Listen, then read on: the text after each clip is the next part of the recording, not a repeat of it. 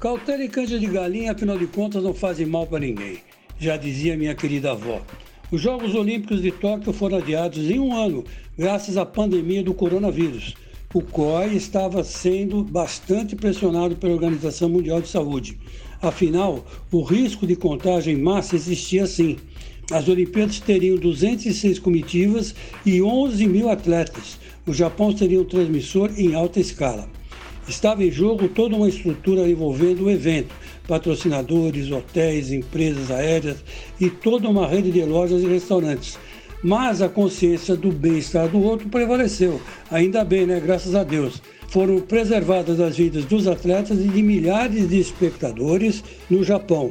Que a posição do COI sirva de lição para os nossos dirigentes. As competições só devem retornar quando o risco do coronavírus estiver sob controle. O calendário do futebol brasileiro já está extremamente prejudicado com essa parada obrigatória. Isso nos dá a possibilidade de repensar muitas coisas.